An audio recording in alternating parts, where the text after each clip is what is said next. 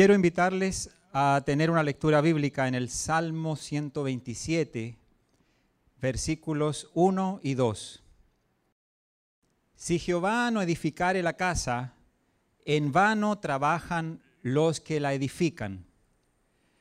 Si Jehová no guardare la ciudad, en vano vela la guardia. Versículo 2. Por demás es que os levantéis de madrugada y vayáis tarde a reposar y que comáis pan de dolores, pues que a su amado dará Dios el sueño. Señor, te damos gracias por esta palabra que tú traes hoy para nosotros, Señor. La recibimos como ese tesoro precioso que tú has dejado, Señor, a nuestro alcance. Ministranos a través de ella, edifícanos, Señor, corrígenos, instruyenos Gracias, Padre, por la oportunidad que nos das de tener tu palabra con nosotros. Amamos tu palabra, Señor. En el nombre de Jesús. Amén. Salmo 127 nos está hablando de edificar. Dice, si Jehová no edificare la casa, en vano trabajan los que la edifican. Si Jehová no guardare la ciudad, en vano vela la guardia. Hoy en día nosotros vemos mucha gente que está afanada, está preocupada por buscar el bienestar económico, el bienestar para su casa, para su familia, para los suyos. Y no está mal buscarlo. El problema es cuando caemos en el afán y algo más que veremos en el transcurso de este tema. Muchas personas hoy en día viven tras este afán diariamente, pero todo ese esfuerzo se vuelve inútil si se lleva a cabo sin la ayuda de Dios y sin su bendición. Ese es el punto de lo que hoy queremos tratar en este tema.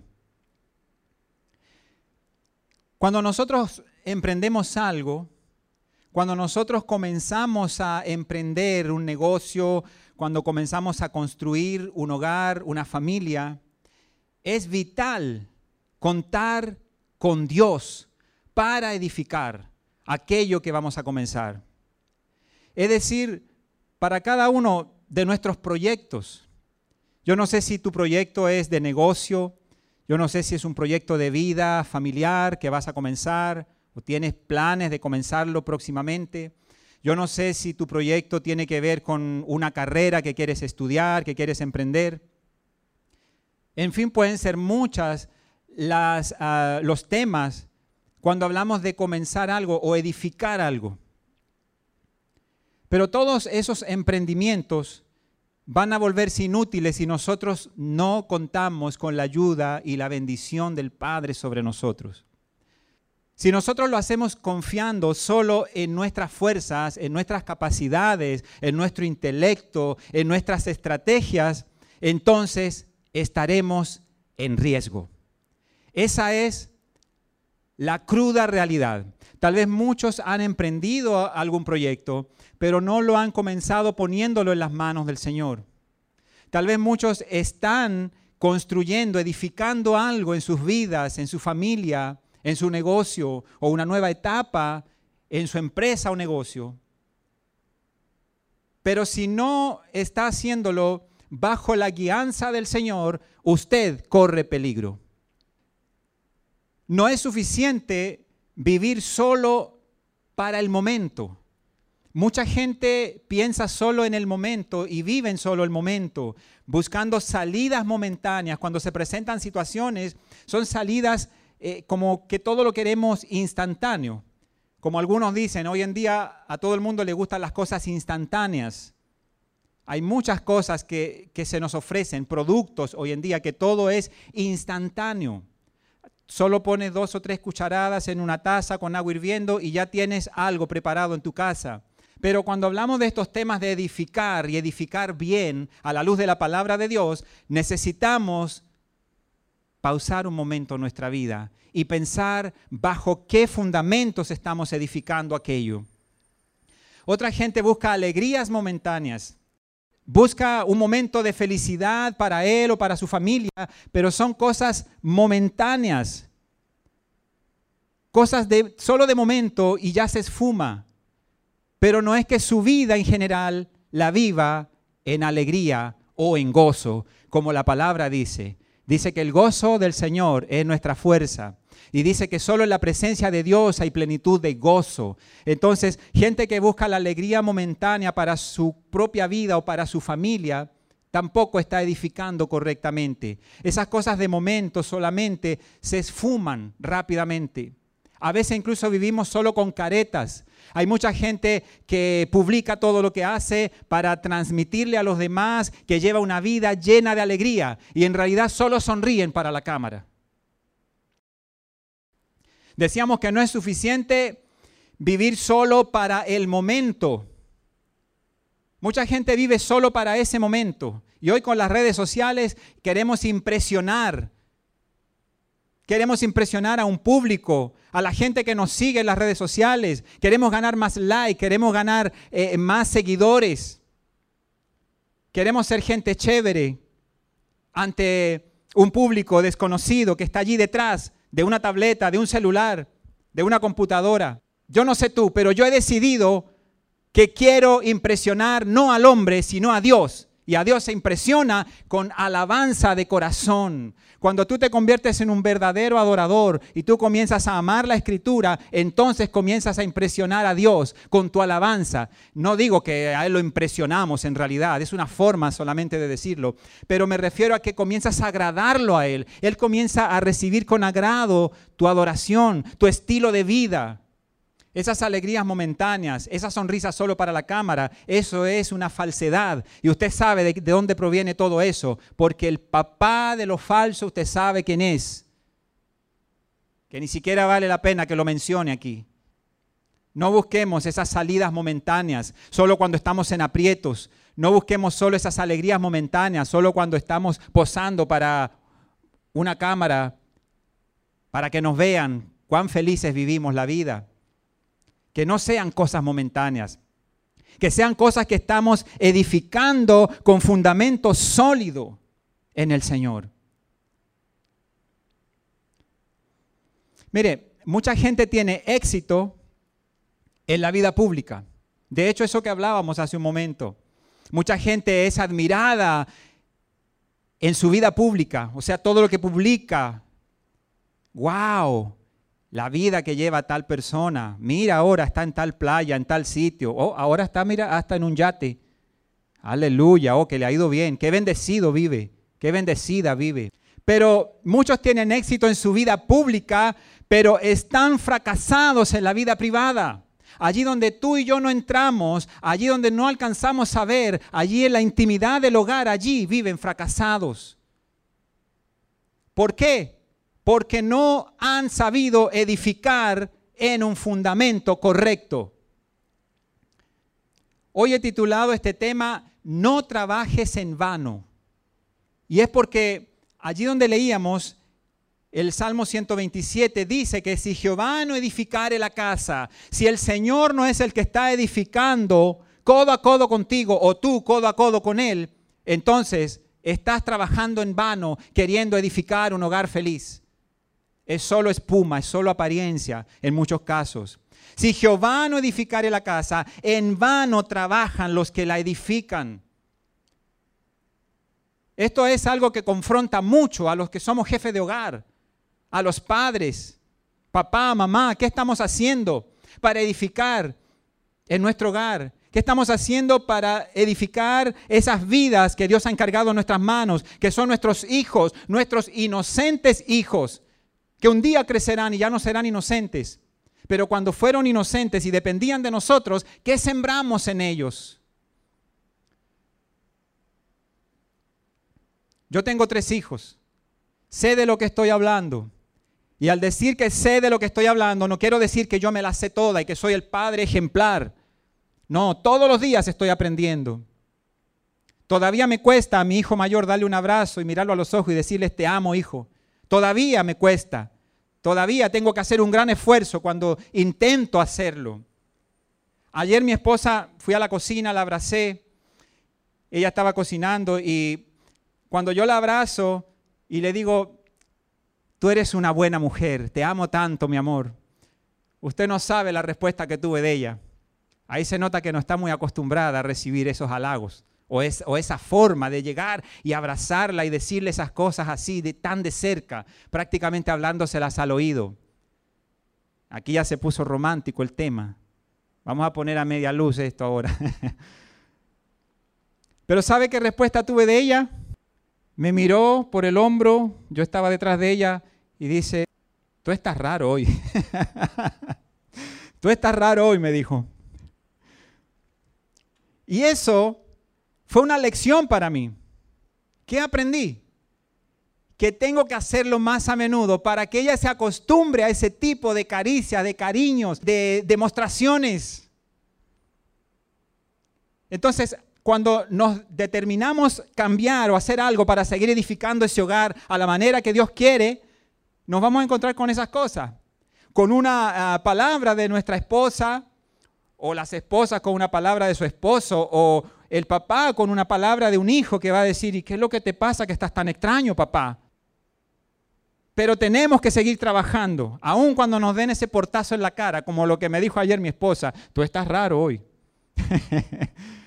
Pero estoy tratando, estoy esforzándome por ser más demostrativo, porque quiero edificar mi hogar con esa entrega hacia mi esposa, con esa ternura hacia ella, hacia nuestros hijos. Si Jehová no edifica la casa, en vano trabajan los que la edifican. Hay gente que está edificando su casa solo con cosas materiales, solo con dinero, con abundancia material. Creen que así la están edificando, pero en realidad lo que están haciendo es nada más entregándole cosas materiales. Así de simple. Pero necesitamos edificar, y cuando digo edificar es en sentido espiritual, más allá de lo material que sí tiene que llegar al hogar y tenemos que luchar por buscarlo. Pero si el Señor no está edificando el hogar, en vano estamos haciendo todo el otro esfuerzo para conseguir lo material, incluso para conseguir un paseo en familia. No es malo. Pero si solo nos enfocamos en esas cosas, cosas tangibles, cosas materiales, entonces hay algo que no estamos haciendo aún y es lo más importante que hemos dejado de lado, que es edificar espiritualmente ese hogar que Dios ha puesto en nuestras manos. Dios nos va a pedir cuentas un día. Por eso hoy tenemos la oportunidad de alinearnos al propósito de Dios por el cual fundó la familia y trabajar en función de eso y fundarla con esos principios que Dios quiere que la fundemos. Porque todo lo tangible es pasajero, pero nunca olvidemos que lo que no vemos, eso es lo eterno y eso es lo que más valor tiene. Fuera del hogar, muchas de esas personas son reconocidos como triunfadores, pero en casa no tienen paz ni con su cónyuge ni con sus hijos.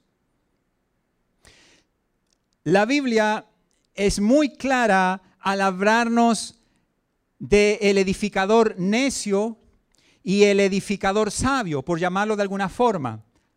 Habla del prudente en otras versiones, del insensato, pero yo lo he catalogado en estas dos palabras el edificador necio y el edificador sabio. Mateo capítulo 7 dice, cualquiera pues que me oye estas palabras y las hace, le compararé a un hombre prudente que edificó su casa sobre la roca. Descendió lluvia y vinieron ríos y soplaron vientos y golpearon contra aquella casa y no cayó porque estaba fundada sobre la roca. Esta casa recibió todo tipo de golpes, así como tu hogar, tu matrimonio muchas veces puede recibir muchos golpes, muchas tormentas, tormentas financieras, tormentas de salud. Yo las he vivido hasta el límite, al punto que, que he estado incluso saliendo hacia una clínica para que me operen de emergencia para salvarme la vida y he estado mirando a mis hijos y a mi esposa, incluso pensando que podría ser la última vez que los veo o que ellos me ven a mí también. Hemos pasado por tormentas, Pero cuando esa casa está edificada en una roca sólida, permanece no importando las tormentas y los vientos que los azoten. El versículo 26, allí en Mateo 7, sigue diciendo, pero cualquiera que me oye estas palabras y no las hace, le compararé a un hombre insensato que edificó su casa sobre la arena. Y descendió lluvia, y vinieron ríos, y soplaron vientos, y dieron con ímpetu contra aquella casa. Y aquí está el resultado al final de este versículo ¿Qué pasó con esa casa construida en la arena? Dice, y cayó, y no solo eso, termina diciendo, y fue grande su ruina. No sé cuál es tu éxito, si solamente tienes para hacer una lista de cosas o has adquirido éxito solo por cosas materiales que hoy son pero mañana no, que se esfuman de la nada. No sé. Pero mi éxito es vivir para Cristo el Señor. Eso he determinado en mi vida. La Biblia habla de edificios y me llama mucho la atención porque habla de edificios, comparándonos nuestras vidas, nuestras familias, comparándolas con edificios. Y también habla de arquitectura. Esto me llamó mucho la atención. Yo no soy arquitecto, pero me llama mucho la atención que la Biblia hable de edificios y de arquitectura. Primera de Corintios capítulo 3. Dice, versículo 9, porque nosotros somos colaboradores de Dios y vosotros sois labranza de Dios, edificio de Dios. Versículo 10 dice, conforme a la gracia de Dios que me ha sido dada, yo como perito arquitecto, puse el fundamento y otro edifica encima, pero cada uno mire cómo sobreedifica. Y el versículo 11, porque nadie puede poner otro fundamento que el que está puesto. Coma y termina con esta frase, este versículo. El cual es Jesucristo. Todo este rato yo he estado hablando de fundamento, de edificar sobre la roca, pero este es el momento en que podemos revelar con claridad con la palabra de Dios cuál es ese fundamento, cuál es esa roca sólida en la que debemos edificar nuestra casa, edificar nuestros negocios, nuestros proyectos, nuestro matrimonio. Y ese fundamento se llama Jesucristo. Él es nuestra roca eterna de salvación. Él es el único que nos da ese piso sólido para nosotros levantar esa edificación que Dios quiere que levantemos. Dice Efesios 2, versículo 20, edificados sobre el fundamento de los apóstoles y profetas, siendo la principal piedra del ángulo Jesucristo mismo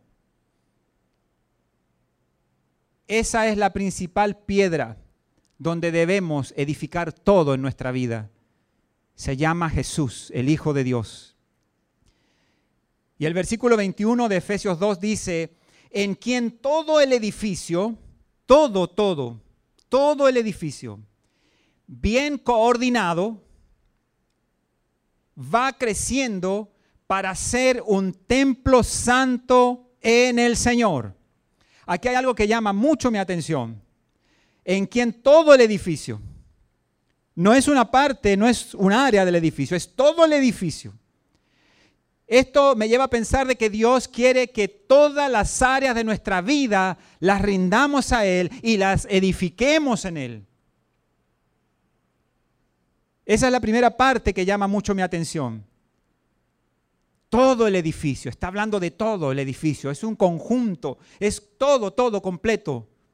¿Cuál área de tu vida no has rendido a Él?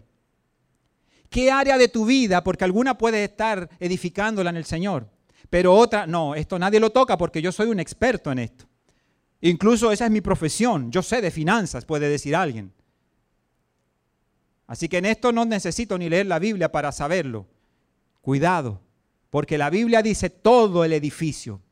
Tu vida está compuesta de muchas áreas y todas esas áreas, a eso es lo que apunta, dice bien coordinado, todo el edificio bien coordinado. Va creciendo para ser un templo santo en el Señor. Y eso llama mucho mi atención también. Bien coordinado. ¿Cómo está la coordinación? Podríamos decir que tiene que ver un poco con la parte administrativa, cuando hablamos de coordinar algo, organizarlo. ¿Cómo estás administrando? ¿Cómo estás organizando tu hogar? ¿Cómo estás organizando tu casa? ¿Cómo estás organizando tu familia? ¿Cómo estás organizando tus finanzas? ¿Cómo estás organizando tu tiempo? ¿Cómo estás organizando a tus hijos? Algunos no se toman ni el tiempo de organizarlos. Lo dejan solos, sueltos. Mucha gente, incluso que trabaja con psicología, dicen que tenemos una, una situación terrible en esta generación actual. Porque hoy en día los padres no, no crían a los hijos. Hoy a los hijos lo están criando las tabletas, las computadoras, los celulares, porque para desprenderse de ellos y cuando el papá llega cansado a la casa, o la mamá, o ambos, entonces lo que hacen es que lo sueltan frente al televisor o le pasan una tableta y entonces la tableta es la que está instruyendo, está edificando esas vidas. Pero un día Dios pedirá cuenta de eso. Y tu rol como papá, tu rol como mamá, nadie más lo va a tomar. Porque a ti se te fue dado por Dios. El amigo, el primo, el tío, la tía, el vecino no son papá. Tú eres papá. Tú eres mamá. Y ese rol se le delegó a cada uno de ustedes y a mí también como padre. Y a mí es que se me va a pedir cuenta por cómo yo edifiqué esa familia que Dios puso en mis manos para administrar. Ya sabemos que hay un fundamento. Y ese fundamento se llama Jesucristo. Lo acabamos de leer. El título de este tema nos lleva a meditar. No trabajes en vano. Y esto tiene que ver cuando nosotros trabajamos, si trabajamos de la mano con el Señor o lo hacemos solo con nuestro intelecto, con nuestra experiencia, con nuestras habilidades. ¿Dónde estás edificando tu casa? Y cuando digo casa, ¿dónde estás edificando tu familia, tu matrimonio? ¿Cómo estás criando a tus hijos? ¿Bajo qué parámetros? ¿Bajo qué principios? Si son las ideas tuyas, pero no son los principios de la palabra de Dios, entonces tu edificación, llámese negocio, casa, familia, está en riesgo.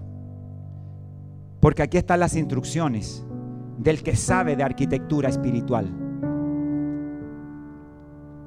Y si nosotros no nos regimos por ese arquitecto, entonces estamos corriendo peligro. La Biblia dice que no seamos sabios en nuestra propia opinión. Pidámosle la opinión al Señor para todas las cosas que vayamos a hacer. Necesitamos la opinión de Dios y que Él nos enseñe a dirigir todas las áreas de nuestras vidas. Todas. ¿Estás edificando sobre tu propia sabiduría? ¿Sin Dios? ¿O estás edificando sobre el fundamento que es Cristo? Si aún no lo estás haciendo, te invito a que comiences a edificar todas las áreas de tu vida, encomendar todo al Señor, edificar todo sobre la roca que es Cristo. En conclusión, para que no trabajes en vano, Construye tu familia, construye todos tus proyectos, edifica todo sobre el fundamento sólido que es Jesucristo, el Hijo de Dios, nuestra roca eterna de salvación. Yo quiero en esta hora orar por cada uno de ustedes, por sus familias, para que el Señor nos enseñe a edificar a la manera de Él. Amado Dios, muchas gracias por tu palabra que ha sido expuesta aquí, Señor. Gracias porque en primer lugar edifica mi vida y me recuerda cosas que tal vez había olvidado. Y en esta hora, Señor, te presento cada familia que esté escuchando este mensaje. Padre, que en el nombre de Jesús tú estés en esta hora mostrando las áreas, Señor, que no han sido rendidas a ti. Padre, y que tú nos enseñes a edificar a cada uno de nosotros conforme a, tu estilo, Señor. Padre, que no solo pensemos en traer las finanzas al hogar, sino que pensemos en traer también aquella herencia eterna que debemos dejarle a nuestros hijos. Aquella herencia espiritual que es la principal, Señor. Señor, te ruego que tú toques a cada vida, Señor, que esté escuchando este mensaje en esta hora. Padre, te ruego que tu Espíritu Santo esté morando en aquellos hogares, esté habitando allí, Señor, y esté enseñándoles a cada uno, Señor, de mis hermanos a edificar sus hogares, a edificar su negocio, a edificar sus proyectos. Que no solo pensemos en las cosas tangibles, sino que pensemos principalmente en edificar lo espiritual que nuestra casa, que nuestra familia, Señor, se convierta en un altar de adoración para ti. Y que no solo pensemos en satisfacer los deseos de nuestra carne, los deleites pasajeros que este mundo nos ofrece. Te ruego, Padre, que tú nos ministres a cada uno conforme nuestras necesidades, Señor. Cada uno de nosotros sabe lo que tiene que alinear a tu propósito. Te ruego, Padre, que tú sigas edificando nuestras vidas, porque creemos que aquel que comenzó la buena obra será fiel en completarla. Gracias Señor por tu palabra en el nombre poderoso de Jesús. Amén. Dios siga bendiciendo y edificando cada una de sus vidas. Les amo en Cristo Jesús.